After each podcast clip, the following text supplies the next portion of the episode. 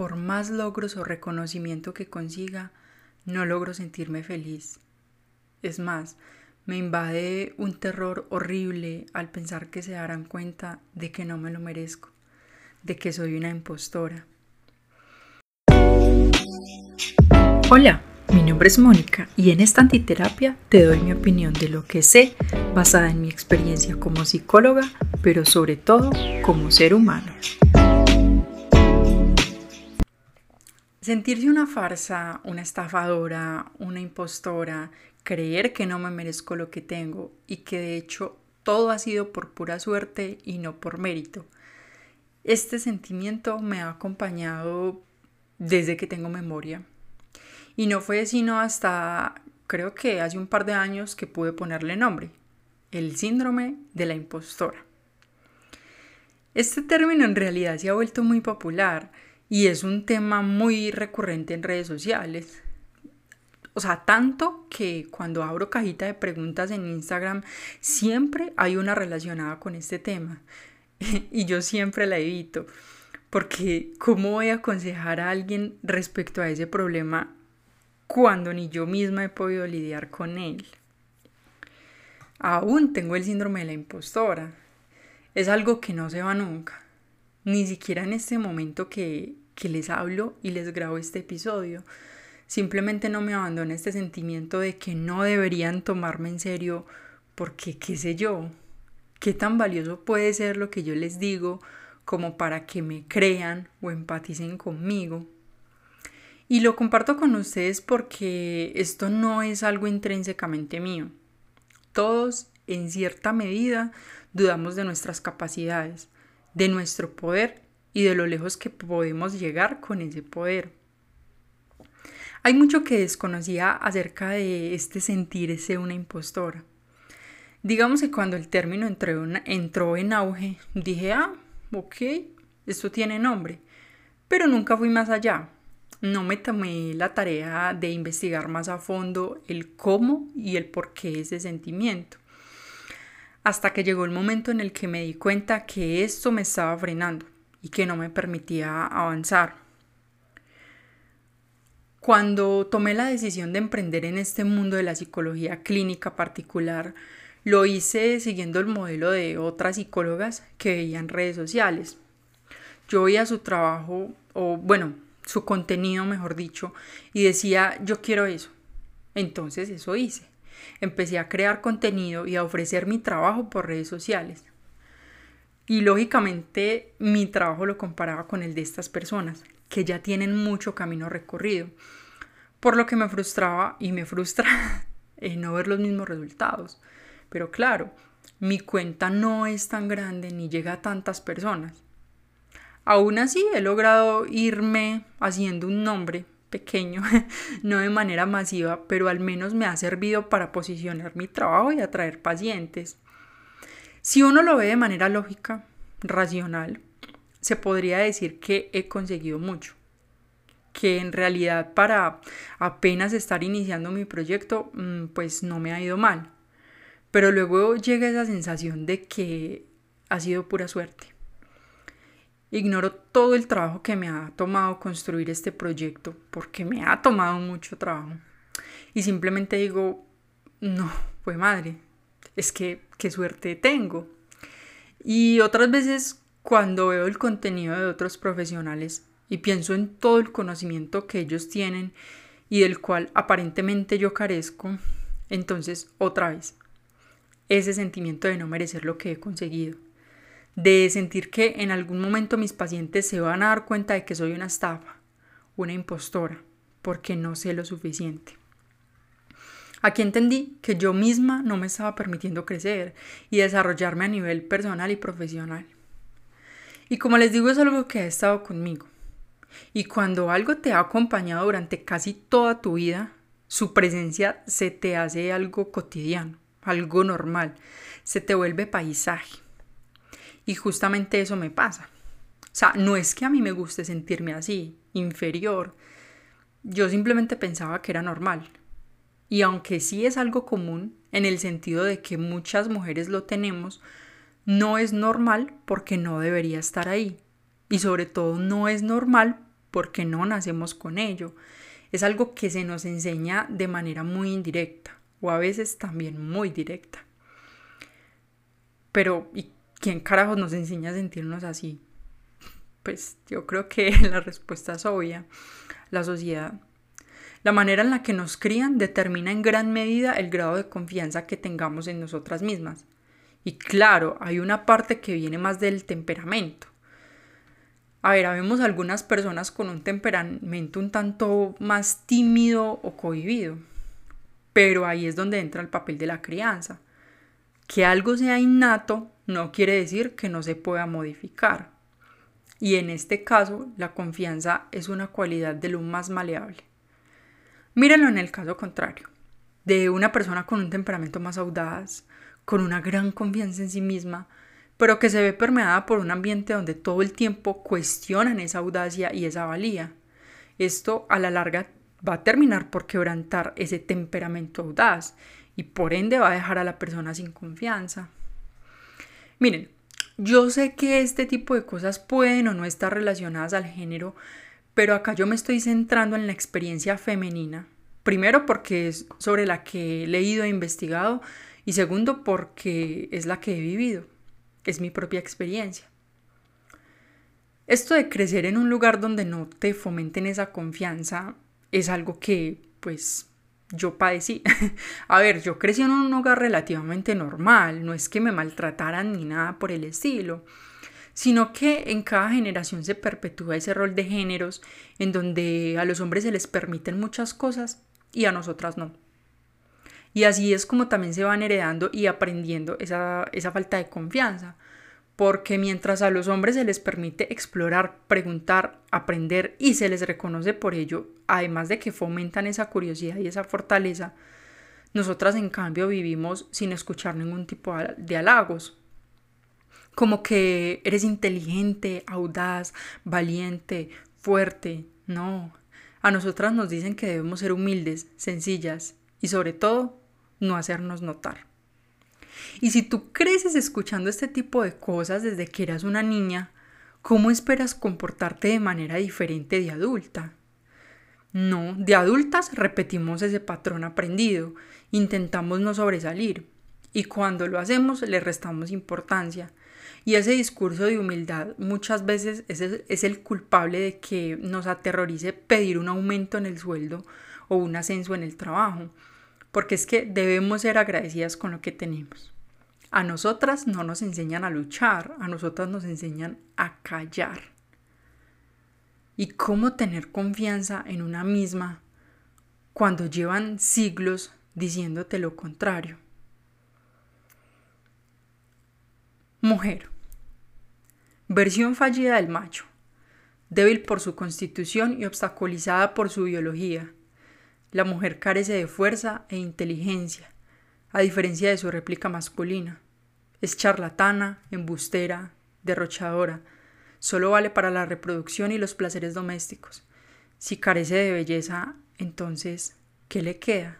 Su dote. Para Galeno, la hembra es más imperfecta que el macho por una razón primordial capital. Es más fría, en la especie humana, el hombre es más perfecto que la mujer, y la causa de esa superioridad es el exceso de calor. Para Santo Tomás, una mujer es un ser deficiente y cuya creación ha sido sin querer. Las mujeres son inferiores a los hombres debido a su cuerpo patógeno, se consideran incapaces de dominarse, de dominar su cuerpo, un cuerpo que sufre, que se hunde, un cuerpo que se obstruye, que agoniza. Mirabeau dice somos nosotros quienes hacemos que las mujeres sean como son, y he aquí porque no valen nada. Para Napoleón, nosotros, los demás pueblos de Occidente, lo hemos estropeado todo al tratar demasiado bien a las mujeres. No debemos considerarlas como a los hombres, y en realidad no son más que máquinas de hacer niños. Vale más que trabajen con la aguja que con la lengua. Según Schopenhauer, en el mundo solo debería haber amas de casa, dedicadas al hogar y jóvenes que aspiran a convertirse en eso, y que se formarían no en la arrogancia, sino en el trabajo y la sumisión. Baudelaire confiesa, la mujer es natural, es decir, abominable. Según Julio Verne, Las mujeres jamás intervienen en mis novelas, sencillamente porque hablarían todo el rato y los demás no podrían decir nada. Para Freud, la inferioridad intelectual de tantas mujeres, que es una realidad indiscutible, se debe atribuir a la inhibición del pensamiento, inhibición necesaria para la represión sexual, y también es un hecho conocido y que ha proporcionado a los hombres abundante material para la recriminación, que a menudo el carácter de las mujeres se altera, especialmente cuando han renunciado a su función genital. Se vuelven pendencieras, liosas y discutidoras, mezquinas y avaras. De esta forma hacen gala de rasgos de erotismo sádico anal que antes no tenían durante su feminidad. Y para rematar, Oscar Wilde decía, las mujeres constituyen un sexo puramente decorativo. Nunca tienen nada que decir, pero lo dicen de una manera encantadora. Y así, la lista podría continuar. Y cuando uno crece escuchando este tipo de cosas, la confianza es algo que no hace parte del día a día. Entonces nos vemos reducidas a la necesidad de ser reconocidas y existir a los ojos del otro. Porque solo cuando el otro me reconoce y reconoce mi valía, puedo existir. Y es que este sentimiento de insuficiencia no se ve reducido únicamente a lo laboral.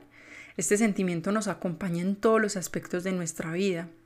Y entonces sentimos que no somos suficientemente buenas hijas, novias, esposas, madres y amigas, pero sobre todo que no somos suficientemente mujeres. Nuestra propia mente nos traiciona y nos dice que no somos suficiente porque no damos lo suficiente. Nos sobreexigimos a niveles imposibles y así buscamos alcanzar la perfección. Ser hijas, esposas, madres, amigas y profesionales perfectas. Y también vernos perfectas. Ah, porque es que el cuerpo, esa es otra arma de doble filo con la que nos apuñalan y nos apuñalamos. El cuerpo pesa en la confianza en uno mismo, porque nos dicen que si no somos bonitas no merecemos exigir o luchar por lo que queremos. Entonces, además de todo lo anterior, también estamos en esa constante búsqueda de vernos siempre bien, agradables al ojo ajeno. Y otra vez lo mismo, el reconocimiento a los ojos del otro. A lo largo de la historia, las estructuras patriarcales nos han relegado a roles subordinados, muchas veces silenciadas, marginadas y excluidas de los espacios de poder y decisión. En muchos contextos se nos ha dicho explícita e implícitamente que no pertenecemos, que no estamos capacitadas, que debemos conformarnos con menos. Y con el tiempo estas narrativas externas se interiorizan, llevándonos a dudar de nuestras habilidades y nuestros logros, independientemente de cuán calificadas o exitosas estemos en realidad. Esta interiorización no es un defecto personal, sino que es el resultado de vivir en una sociedad que históricamente ha minimizado y desvalorizado las contribuciones femeninas. Y todo esto que les hablo ustedes ya lo saben, porque lo han vivido también. Pero lo que he ido aprendiendo y lo que quiero que todas lleguemos a comprender es que esto no tiene por qué ser una sentencia, que esa falta de confianza no tiene por qué limitarnos a vivir una vida a medias, llena de miedo y autosabotaje. Debemos empezar a reconocer que este síndrome no refleja la realidad de las capacidades de una mujer. Las mujeres hemos demostrado una y otra vez nuestra competencia, resiliencia y nuestra capacidad para liderar, para innovar y para cambiar el mundo. Pero aún así, muchas llevamos una pesada carga de autoduda. El síndrome de la impostora no es una señal de ineptitud o falta de habilidad, sino más bien una respuesta a un entorno que ha cuestionado y limitado nuestra valía. Entendamos entonces que este síndrome no es una marca permanente en nuestro ser, sino una sombra pasajera que podemos disipar con luz propia. Nuestra valía no depende de la aprobación externa, sino de la convicción interna de nuestras capacidades y de la inquebrantable determinación de perseguir nuestras metas y sueños reconocer la falta en uno mismo puede convertirse también en una fortaleza, porque nos permite prever nuestros miedos, aprovechar nuestros puntos fuertes y nuestra experiencia. Este reconocimiento puede darnos el impulso necesario para que tengamos ganas de superarnos, de afrontar las injusticias de la vida, ya sean en el trabajo o en nuestra relación de pareja o en cualquier tipo de relación. Usemos la crítica de ese otro para impulsarnos a, alcanzar lo que deseamos. No nos dejemos hundir por ellas, porque aunque duelan, porque claro que duelen, no pueden seguir opacando, opacando nuestra existencia. Y sí, la confianza en uno mismo puede variar. Tenemos que afrontar tempestades que socavan nuestra confianza y que hacen que disminuya nuestra voluntad y se ralenticen nuestras acciones. Otras veces podemos avanzar por la vida sintiéndonos bien en nuestra piel, dispuestas a actuar con todos nuestros medios. Los obstáculos son más o menos importantes, pero que todo vaya siempre bien, eso no existe. Y el sentimiento de tener confianza en una misma incluso si éste es firme, depende de factores externos y por lo tanto no es constante. Los vaivenes de la vida, del trabajo, la familia, los accidentes, los ascensos, el parto o incluso la pérdida de un ser querido, todo eso va a llegar a afectar directa o indirectamente el concepto de sí mismo y nuestra necesidad de reconocimiento en función de si uno se siente valorado o despreciado. Además, si partimos del principio de que progresar en la vida es importante, hay que saber salir de la zona de confort y asumir riesgos. Tener confianza en uno mismo no significa no cometer nunca errores, sino aceptarlos y ver qué podemos aprender de ellos. Al asumir riesgos y salir de nuestra zona de confort, es natural que surjan dudas, pero es precisamente en ese acto valiente donde se forja el verdadero crecimiento. Aceptar los errores como parte esencial del aprendizaje es dar un paso adelante hacia la auténtica confianza en una misma. Los errores no nos definen, nos enseñan, nos moldean y nos fortalecen. Cada una de nosotras tiene un camino único en la vida, lleno de altibajos, y debemos reconocer que la confianza en nosotras mismas fluctuará. O sea, esto es algo humano y es real, no es lineal. Sin embargo, no es nunca tener dudas lo que nos hace fuertes, sino la capacidad de continuar a pesar de ellas. Debemos aprender a ser nuestra mayor fuente de motivación, a validarnos a nosotras mismas y a encontrar valor en nuestros esfuerzos y experiencias, y no buscar esa validación en el exterior porque casi nunca la vamos a encontrar. Entonces eso tiene que partir desde nosotras. Entonces atrévete a ser visible, a reclamar tu espacio y voz en cualquier ámbito que elijas. O sea, cuando me refiero a ámbito, como les digo, no debe ser en lo profesional. A veces también somos, eh, callan nuestra voz en el ámbito familiar, en nuestro propio hogar. Entonces atrévete a reclamar esa voz, a alzarla. Atrévete a ser imperfecta, a ser humana y más importante aún, a ser tú misma sin disculpas. No hay una sola narrativa para el éxito o la competencia y hay tantas como mujeres hay en el mundo. Así que cuando la sombra del síndrome de la impostora se asome, recordemos que no es más que un eco de un sistema anticuado que ya no nos sirve y respondamos con la fuerza colectiva de nuestra resiliencia, con la claridad de nuestros logros y con una promesa de que cada paso que damos rompe barreras, no solo para nosotras, sino para las generaciones de mujeres que vendrán. Como les decía, es que el cambio comienza con la creencia en uno mismo y continúa con la acción. Y paso a paso, con cada mujer que se levanta y se hace oír, estamos redefiniendo lo que significa ser competente, capaz, extraordinaria y merecedora. Este es nuestro tiempo de brillar. No es a pesar de nuestras dudas, sino más allá de ellas. Y juntas estamos cambiando la narrativa. Una voz, una historia, una mujer a la vez. Todo esto que les dije viene de mi experiencia, mi investigación y de un libro que llegó para cambiarme la vida. El síndrome de la impostora de Elizabeth Cadoch y Anne de Montarlot. Me excusan la pronunciación de los nombres, son francesas y mi francés eh, flojo flojo. Pero bueno, algunas de las cosas que dije aquí, no todas, las tomé de este libro. En serio me enseñó mucho y creo que puede hacer lo mismo por ustedes. Para terminar, quiero dejarlas con una frase de Eleanor Roosevelt que me encanta. Ganas fuerza, valor y confianza en cada experiencia en la que realmente te detienes a mirar al miedo a la cara. Tú puedes decirte, pasé por este horror, puedo enfrentarme a lo que venga después.